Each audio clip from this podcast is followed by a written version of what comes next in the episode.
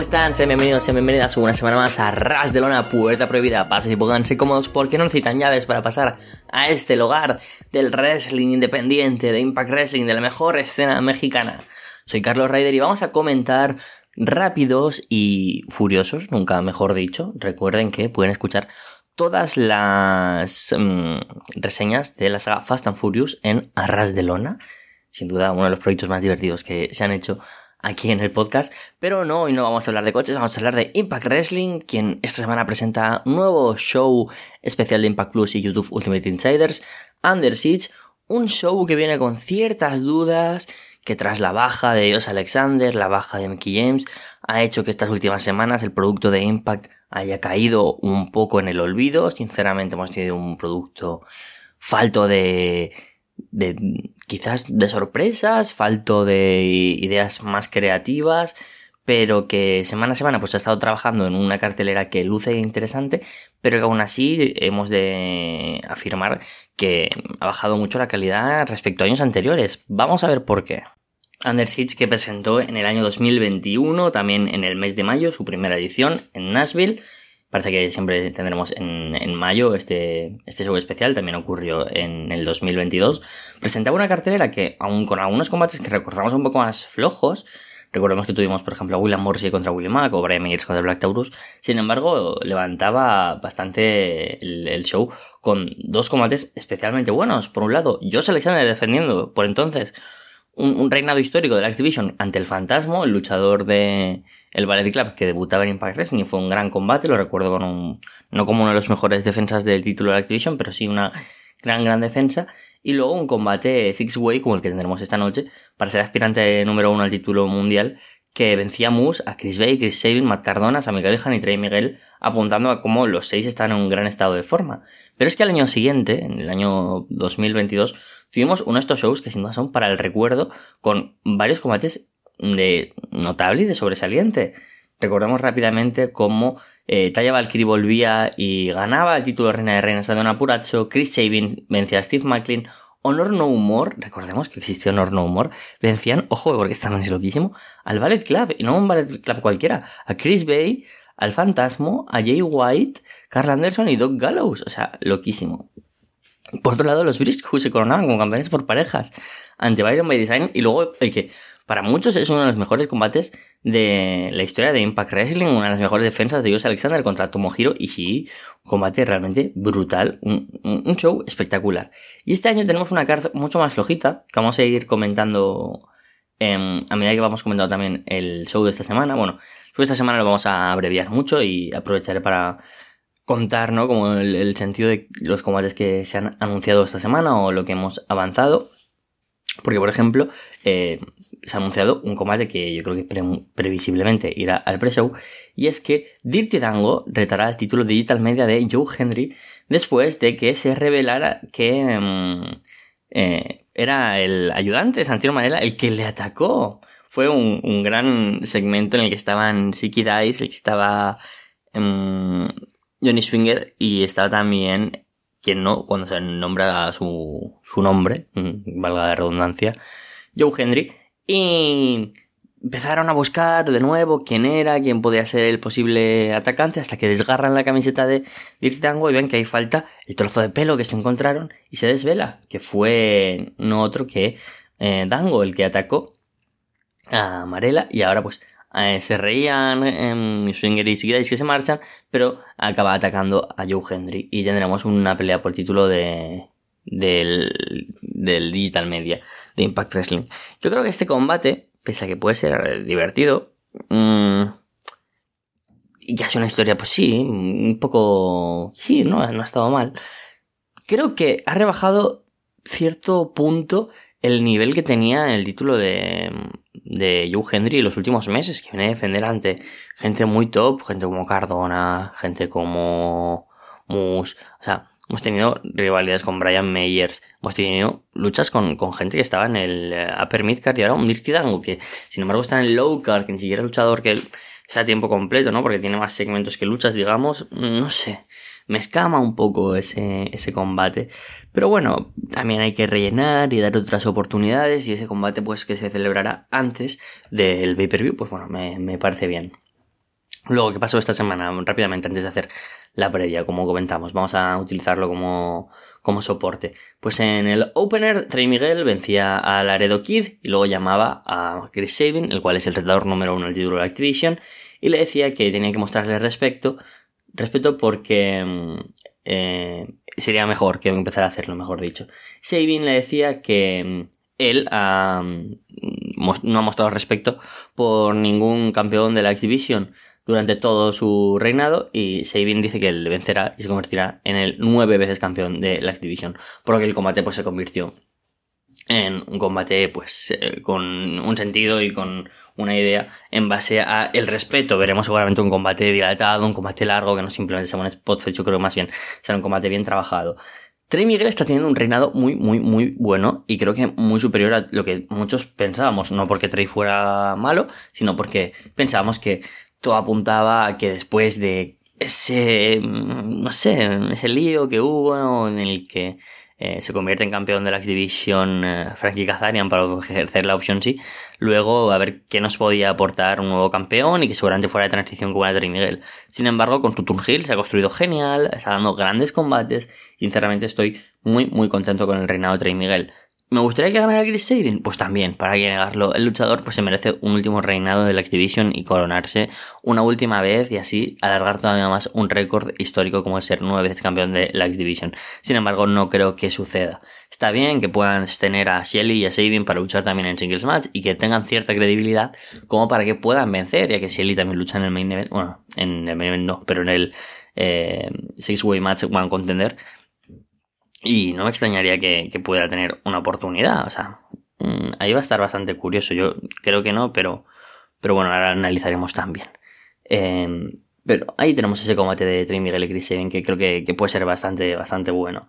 Luego, por otro lado, en el show tuvimos un par de segmentos con eh, Sami y Rich Swan, el cual pues ya se ha confirmado como uno de los dos integrantes que formará equipo con Sammy Callihan, después de los más y los menos que han tenido durante la carrera de Callihan en Impact Wrestling, este pues em, acepta que después de tanto tiempo ya son una gran, eh, tiene una gran relación de amistad y que funciona muy bien como equipo.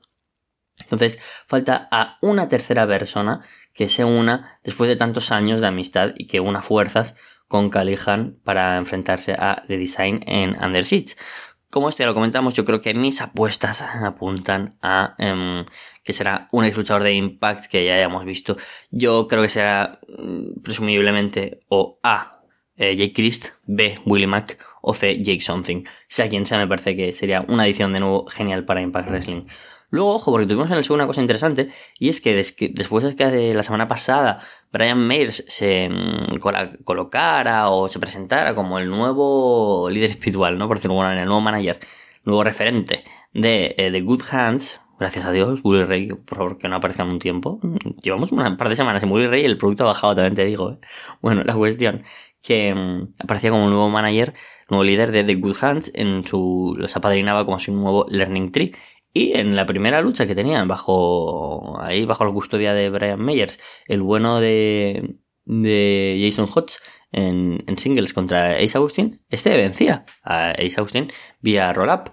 Una victoria pues simbólica, porque aunque no sea una victoria aplastante, porque la victoria pues fue gracias a distracción y estas, estos trucos que siempre emplea Brian Meyers, sirve para que veamos que quizás quieren tomarse la visión por parejas eh, muy en serio también con eh, The Good Hands. Yo, para mí, esto es un acierto y teniendo en cuenta, por ejemplo, y ahora aprovechamos para comentarlo también en la carta, el combate que tendrán el Ballet Club contra eh, Subculture, no me importaría en absoluto que aparecieran por ahí de Good Hands a liarla. Yo creo que son un gran equipo y Son Hodge me parece un luchador joven con mucho, mucho, mucho potencial y sobre todo un John Skyler que desde hace tiempo creo que estaba mereciéndose una oportunidad en Impact Wrestling puesto que también es un gran wrestler. Así que me alegro por The Good Hands. Por otro lado, ¿qué combate tendremos en la cartelera con, con este match? Pues tendremos uno de vuestros luchadores. Tendremos a ABC, a los campeones por parejas de Impact Wrestling, definen el título ante Subculture. Flash Morgan Webster y Mark Andrews, luchador al que ya hemos visto en Impact Wrestling anteriormente, campeón de la X-Division, y vendrán acompañados por Danny Luna, el equipo que mm, triunfó en NXT UK, que después han tenido poco tiempo, ¿no? Y que no han estado luchando mucho fuera de... En la escena independiente sí que han luchado, si no me equivoco, en One PW, donde se enfrentaron precisamente al Ballet Club, en un combate que también, si no me equivoco, también estaba... Estaba... ¿Quién más estaba? Ah, Leon Slater, Man Like the Risk, que se convirtieron campeones por parejas. Bueno, han luchado también en UTT, han luchado en, en independientes británicas. Pues vuelven a América para enfrentarse aquí a los campeones por parejas de Impact. Yo no creo que haya un cambio titular, aunque que aparezca Dani Luna también por medio. No, no sería sorprendente, ¿no? Que de repente, pues, en su primera lucha ganaran los títulos y quizás por culpa o gracias a, mejor dicho, de Good Hands. Entonces, no, no, no me extrañaría. Podría ser ahí algo interesante porque creo que la suma de mm, subcultura Impact Wrestling sería total. Una visión por parejas que es verdad que tiene buenos equipos, pero que mm, a veces le falta cierta rotación pues podría contar con un gran equipo que ya desde el primer día da un golpe sobre la mesa, un equipo que puede funcionar bien como Face, bien como Hill, que son muy buenos en el ring, tanto individualmente como em, en tag team, sobre todo pues un Mark Andrews que para mí siempre ha sido una de mis debilidades y creo que ahora mucho más curtido puede ser todo un gran luchador que puede triunfar tanto en televisión por parejas como en la X Division, algo que, similar a lo que ocurre con Chris Bay y con Ace Austin, y que creo que puede funcionar muy bien además con una Dani Luna que se podría además sumar a la división de las knockouts. Espero y deseo que ellos quieran vivir en Estados Unidos porque creo que esta sería una de las adiciones eh, más top a nivel eh, de los fuera de los grandes nombres, ¿no? Sin contar pues cuando Impact ficha a un Jonathan Gresham, a una Trinity, creo que tener a, a Subculture puede ser un gran, gran, gran fichaje. Y hablando de Trinity, también pues tuvo su debut in ring en Impact Wrestling, venciendo a Killing King, a una de las dos campeonas por parejas de las Knockouts. Buen combate, sinceramente, para Trinity. Me gustó, me gustó bastante. Creo que el público estuvo muy metido y eso siempre es bueno porque en el debut, pues a ver si, se puede lucir bien o no. Fue un combate largo, ¿eh? fue un combate de 11 minutos, no fue un combate breve, en el que se vio muy muy bien. La verdad es que el show estuvo genial, ¿eh? eh tuvimos eh, el primer combate del Trey contra Laredo muy bueno, el Trinity contra Killing King fue genial, este finisher, esta sumisión que, que utiliza es genial, y luego el main event también tuvimos un 3 contra 3 divertidísimo que comentaremos ahora también. Y la verdad es que muy contento con, con Trinity. La primera promo absolutamente buena, el primer combate genial, o sea, tres estrellas y media. Y ahora pues tiene el siguiente reto en Under Siege, donde más ojos se depositan sobre ella, puesto que la ex campeona por parejas de WWE se enfrenta a Giselle Show, una de las perlas, una de las luchadoras que está en una tónica ascendente más positiva en Impact. Y creo que puede ser un gran combate, sinceramente. Creo que puede ser un combate muy, muy divertido. Y que yo confío siempre en Giselle porque los combates singles que nos ha dado nos ha sorprendido mucho. Es sin duda una luchadora del año y revelación. Y bueno, desde 2022. Y quizás el término revelación ya le empieza a sobrar, puesto que sus aptitudes eh, se demuestran siempre y me alegro mucho de que vaya a tener este combate singles, aunque presumiblemente vaya a caer una derrota, aunque no me extrañaría que Jay Vidal, el cual es el show, pues le decía que ¿por qué se hizo una foto con Trinity? Pues no me extrañaría que Jay Vidal o Savannah Evans causaran eh, cierta primera derrota para Trinity. Y yo creo que todo apunta a que, pese a que se enfrentarán en yo creo, en Slammiversary de una Purazzo y Trinity, y bueno, pues era eso, un imán de, de visitas, me parece lo más normal del mundo. No me extrañaría que se incurra en meter aquí una Tasha Steels, que regresó, pero ha desaparecido, no sabemos dónde está, y tener una rivalidad quizás de Giselle Show y Savannah Evans contra Tasha Steels y Trinity brevemente, quizás eh, apuntando hacia Against All Odds antes de que en julio tengamos Slammiversary.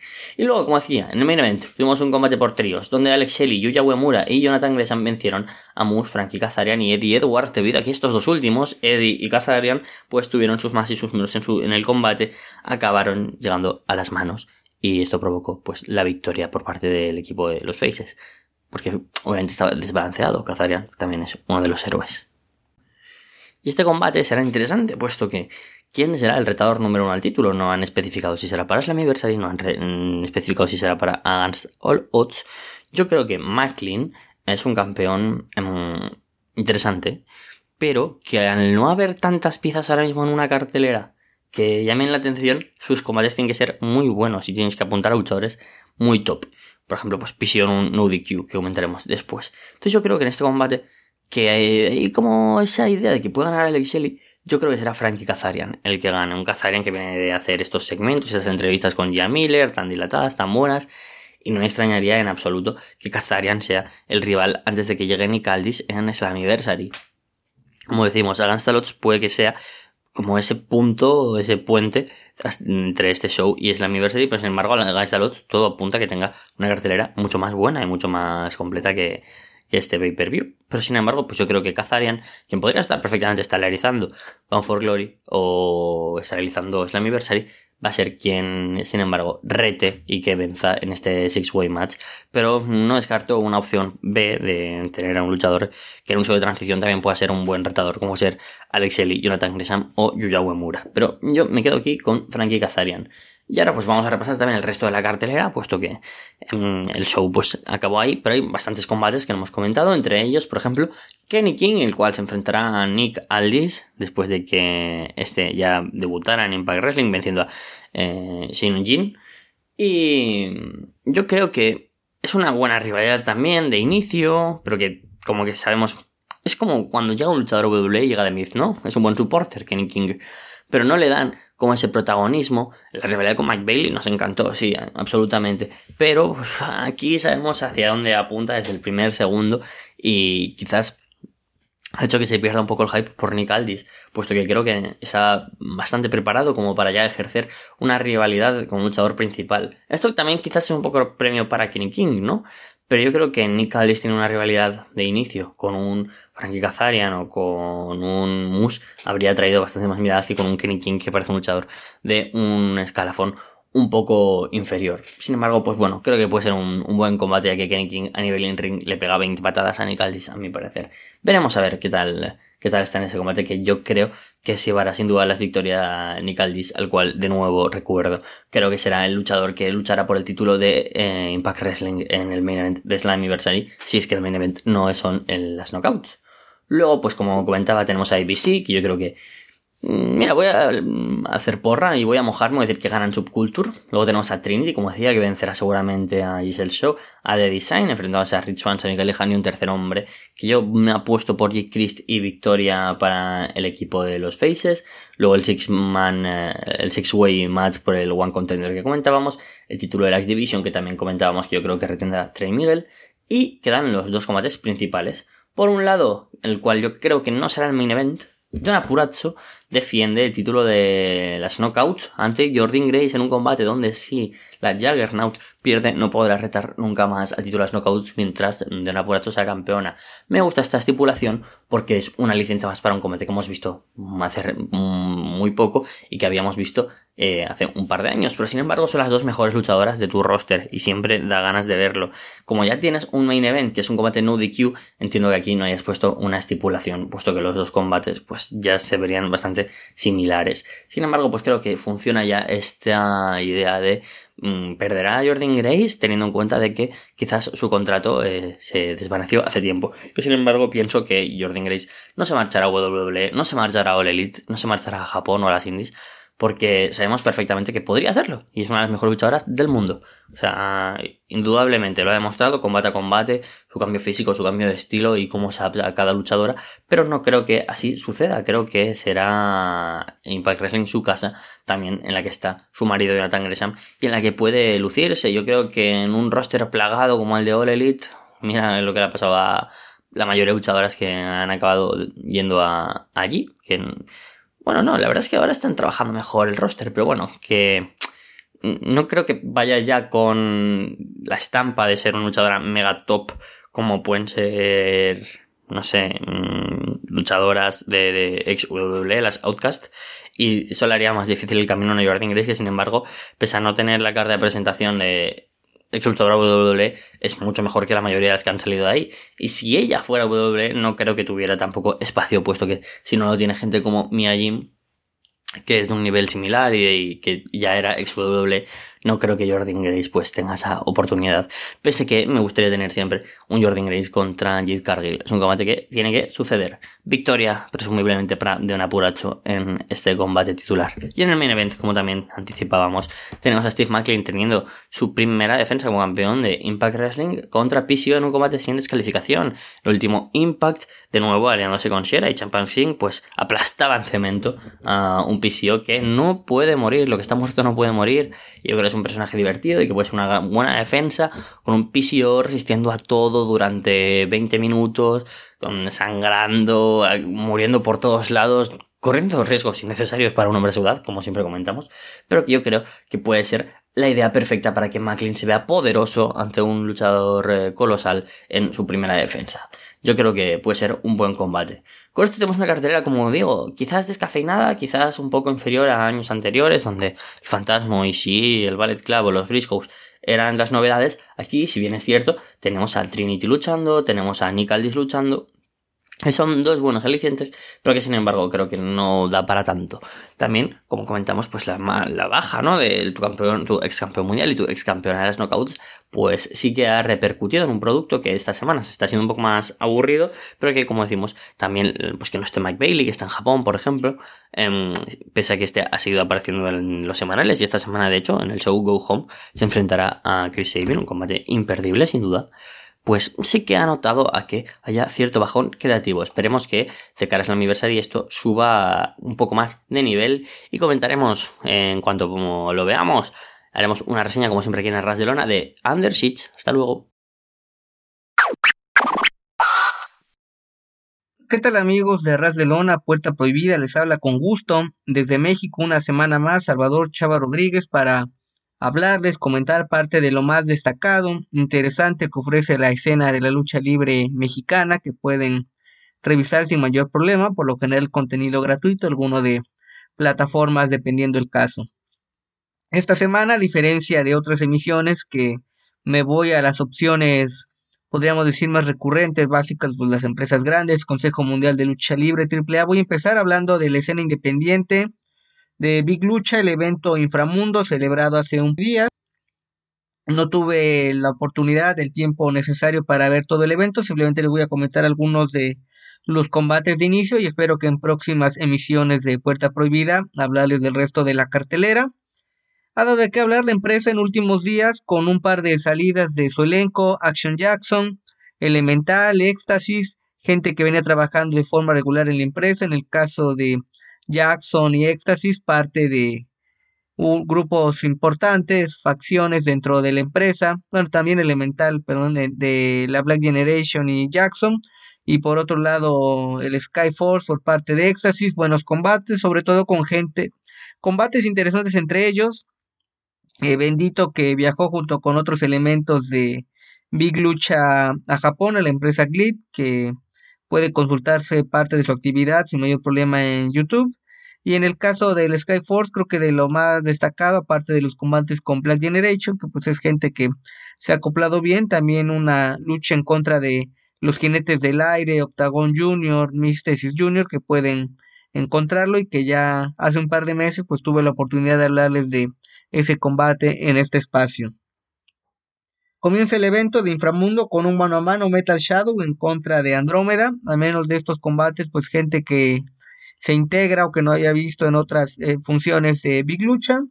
Andrómeda, pues con un personaje de luchador exótico, amanerado, un llaveo básico pero bien realizado, combate corto, destaca por ahí la agilidad de este luchador exótico, eh, flexibilidad, secuencias ágiles, me recordó un poco talento de AEW, la Concrete, la Rosa de Concreto, Sonic Kiss, que también en su momento tuvo actividad en Lucha Underground. Vienen unos rodillazos por parte de Metal Shadow y gana Andrómeda con una variante de pedigree. Me llama la atención que al momento de ejecutarlo hable del compás, una especie de split, entonces hace más eh, llamativo el movimiento. Toque de espaldas y se lleva al alto y el público recibe con agrado ese tipo de estilos y siempre pues, los exóticos pues tienden a llamar la atención por sus evoluciones. Segundo combate de tres esquinas, en este caso división femenil, Aero Queen en contra de la Brava y Diosa Nix. Diosa Nix, una luchadora con actividad constante en la empresa, incluso tuvo participación en la serie de Netflix Entre las Cuerdas con un par de secuencias en la serie, si gustan ver la serie. Ahí como acotación personal la serie no me gustó tanto, creo que pudieron, tenían para hacer más y se fueron por la fórmula común.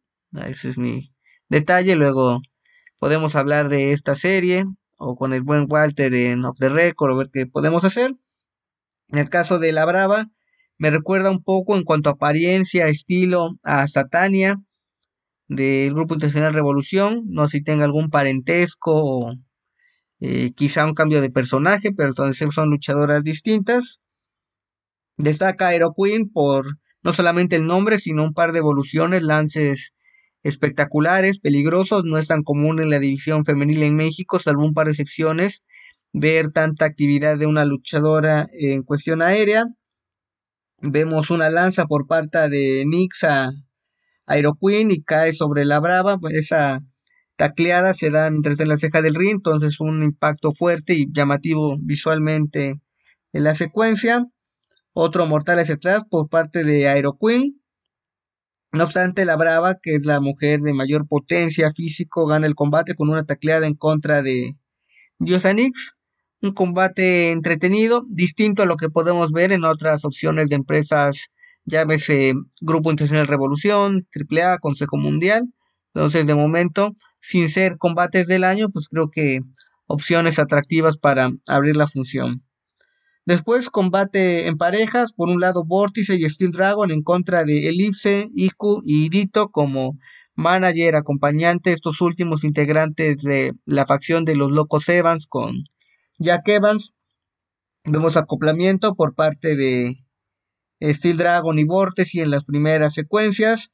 Dito, que es un luchador de talla corta, sería un micro del Consejo Mundial, micro gemelos Diablo, Chamuel, Gallito, Microman, que ya no está dentro del Consejo Mundial, pero bueno, de esas cualidades físicas, ataca con un bat a los rivales y pues el gente, la gente presente toma en gracia este tipo de acciones. Lances de cada lado, viene el dominio por parte de la facción de los Locos Evans y una plancha de Dito desde el esquinero, reforzado por Elipse e Iku, se llevan la victoria. Combate bueno, a secas, no podremos eh, mencionar más cosas al respecto. Para finalizar, Vórtice ataca a su compañero Steel Dragon, el luchador de después de Dito, que bueno, es manager, el luchador más pequeño el combate. Es atacado por Vórtice, recibe un martinete y necesita atención médica después del impacto por ese Tiger Driver 98 que recibe. Entonces, de momento, lo que pueden ver de Big Lucha, el inframundo, que se agradece y es importante pues seguir generando talento. Puede haber lesiones, el cuerpo va se va mermando por la acción sobre el ring y pues es necesario ir renovando las opciones al frente de los cuadriláteros. Y esta semana, ya regresando a lo de contenido de empresas establecidas, 30 años de actividad de esta marca del Consejo Mundial, perdón, de Lucha Libre AAA, el Consejo Mundial tiene el triple, casi 90 años próximos a celebrarse en el mes de septiembre. La primera parte de la Copa Mundial de Lucha, Lucha Libre World Cup, una edición más. En la primera parte, este torneo dividido en tres partes, si bien se transmitió en vivo a través de la cadena Fight TV, ya en sus programas regulares pues están extendiendo la transmisión. Empieza con un video bastante largo de sitios típicos de México, creo que si está uno viendo la transmisión en vivo, bueno, es parte del contenido, no se puede editar, pero ya que esto está grabado con días, semanas de haberse realizado, creo que necesito una buena edición, quitarle parte a este video y bueno, amo mi país y demás, pero pues también se, creo que se hace un tanto lenta toda introducción, porque contando el video de inicio, las presentaciones por equipos de equipos masculinos, femeninos, las leyendas que estuvieron como jueces valorando al mejor luchador, luchadora, combate. De las leyendas estuvo Shocker, Negro Casas, Fantasma, Cien Caras y Máscara Año 2000. Ceremonia del himno nacional, pues fueron 18 minutos de un programa de casi de una hora y cuarto. Sería el equivalente en cuanto a promedio porque son combates con máximo 10 minutos y de ahí se van un mano a mano de muerte súbita. En promedio dos combates simplemente de la introducción. Entonces creo que hay un detalle, criterio personal que pudo eh, tratarse de mejor forma. Primer combate, Zumbi, Hip Hop Man y Carlito en contra de Alberto el Patrón, hijo del vikingo y Psycho Clown. Como les mencioné previamente, límite de 10 minutos. Vemos una buena secuencia en contra de Hip Hop Man y Vikingo. El hip hop, un hombre pues de experiencia, que ya lleva varios años radicando en México, con la gente lucha en faceta de entrevistador, y aquí recibiendo una oportunidad eh, importante en AAA que en cuanto a foro muy poca gente, me, extraña una plaza importante a nivel histórico Guadalajara, no sé si faltó publicidad, los boletos estuvieron muy caros, temas de seguridad, un evento largo y los, a veces los traslados, no sé, me vienen varios factores, pero en esencia creo que un evento de estas cualidades, si bien no fueron los vino así una superestrella de WWE, de New Japan, de AEW, etcétera, pues merecería el concepto y eh, un aforo distinto. De resto al combate, vemos una rivalidad que llevan tiempo trabajando arriba del ring, Alberto en contra de Carlitos. Eh, se da el límite de tiempo de 10 minutos, van a muerte súbita y siguen Carlito y Alberto. Carlito toma una manzana, la escupe, ese movimiento, situación, podríamos llamarle clásica desde su etapa en WWE, pero falla al escupir el rostro de Alberto, ensucia al referee, en este caso al tirante, lo que aprovecha Alberto para aplicarle el backstabber, uno de los movimientos insignes de Carlitos, toque de espaldas y avanza el equipo mexicano a las semifinales del torneo. Un combate bueno. Creo que el final típico de lo que llega a demostrar AAA.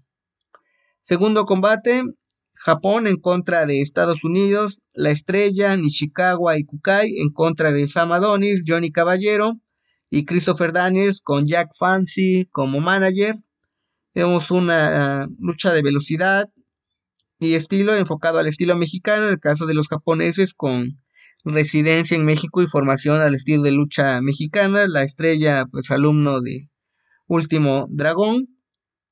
Vemos un lazo entre segunda y tercera por parte de este mismo luchador de la estrella a Caballero, que me recuerda un poquito al Spiral de Radioactivo, variante de Mortales atrás, bastante llamativo. Sin embargo, pues se recupera el equipo estadounidense y Christopher Daniels, el hombre de mayor experiencia del equipo, con el Best Moonsault Ever desde las cuerdas, impacta la estrella y se lleva la victoria. Avanza el equipo de Estados Unidos. Creo que el equipo japonés deja una presentación agradable y eventualmente tendrán mayor actividad, quizá no en AAA, pero en la escena independiente eh, mexicana. Tercer combate de la función, eh, un equipo de representantes de Oriente, Medio Oriente, Clase Ali, Bupinder y Rage en contra de Pentagon Junior, Tauros y Laredo Kid. Laredo Kid que está tratando de recuperar el físico y el ritmo que tenía previo una lesión importante de una laceración en uno de sus intestinos, luego de una lucha con hijo del vikingo, estuvo en riesgo su salud, parece que está evolucionando bien, no sé si es prematuro su regreso al cuadrilátero, eso de, de primera intención, pero en su momento Joaquín Wild, Sima Ion en su etapa independiente tuvo una lesión similar y ahora aparentemente no tiene secuelas para poder realizar su trabajo arriba del ring. Acoplados en este caso luchadores extranjeros que sin ser los más carismáticos o técnicos hacen un par de ejecuciones atractivas Vemos también hay una desnucadora del mismo Laredo que cae de forma un tanto accidentada, peligrosa por parte de eh, Bupinder que lo toma para un powerbomb y visualmente pues creo que hay falló un poco en la forma en la de acomodar el cuerpo del rival. Pero Laredo logra resistir el impacto y con un Laredo Fly se lleva la victoria. Combate discreto de, de momento el formato de tiempo y muertes súbitas pues no y aparte que son luchas por equipos, en mano a mano habría la posibilidad de mostrar obviamente otro tipo de dinámica, recursos, entonces a 10 minutos y teniendo a 6 luchadores para hacer secuencias, pues es eh, complicado, no imposible. Que bueno, es objetivo, hay clásicos en la lucha de 12 minutos y otros de más de una hora, tomando el rango en promedio que puede llegar a desarrollarse un combate. Y para cerrar la función, tenemos al equipo de Canadá, PCO, Just Alexander y Vampiro en contra de equipo de Europa, Eric Carawi, Joe Henry y Tom Latimer. Una unión rara, el equipo canadiense de esas combinaciones que si te las llegaran a comentar con antelación te deja con duda. Digo, aquí en este espacio se habla de Impact Wrestling con el compañero, amigo Carlos Ryder. Eh, Josh Alexander, que por una lesión en este momento está fuera de actividad. PCO, gente de Impact, pero verlo con Vampiro, ya un veterano que anunció su retiro por lesiones.